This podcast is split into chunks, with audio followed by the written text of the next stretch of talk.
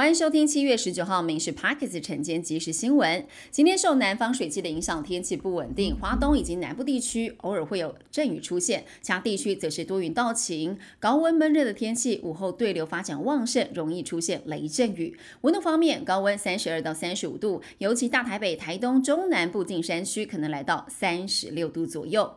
北朝鲜在台北时间今天凌晨两点多往日本发射了两枚弹道飞弹，双双落在日本专属经济区外。弹道的飞行距离大约是五百五十到六百公里，最大高度大约是五十公里，不排除是以不规则轨道飞行。北朝鲜在十二号才刚发射了洲际弹道飞弹，研判是使用固体燃料的新型飞弹。再加上今天的试射，已经是今年第十三次了。日本也透过外交管道对北朝鲜提出了抗议。北朝鲜跟南韩分隔的军事分界线，有一名美国陆军二等兵未经许可越界进入了北朝鲜，目前是遭到朝方的拘留。政府单位频频遭网络攻击。根据数位发展部的统计，二零二二年政府治安事件通报来到了七百六十五件，是近五年的新高。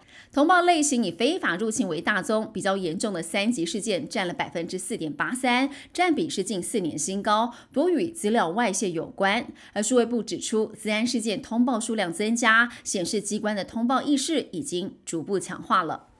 台湾交通遭外媒点名是行人地狱，高龄长者死亡事故居高不下。台北市交通局借鉴新加坡，提出乐龄安全区，以弯曲车道或圆环设计来降低车速，减少交通事故的发生。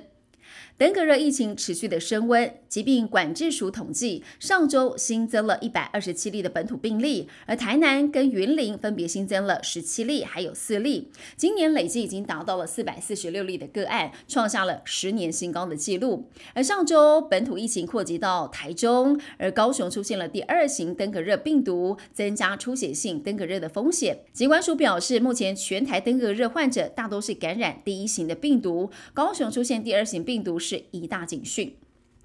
超维半导体执行长舒姿峰旋风来台，今天要出席自家的活动，也就是超维创新日，还会固装供应链，预计将会跟台积电、细品、跟中华电信、电子五哥、广达、伟创、英业达、和硕、人保等公司的高层来会面，强化伙伴关系，洽谈新合作案。周四则会到新竹阳明交大参加名誉博士颁奖典礼。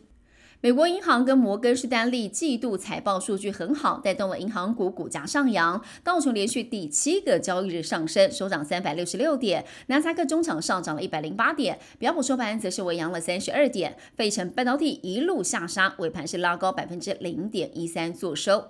以上新闻由民事新闻部制作，感谢您收听。更多新闻内容，锁定下午五点半《民事 Parks 晚间即时新闻》。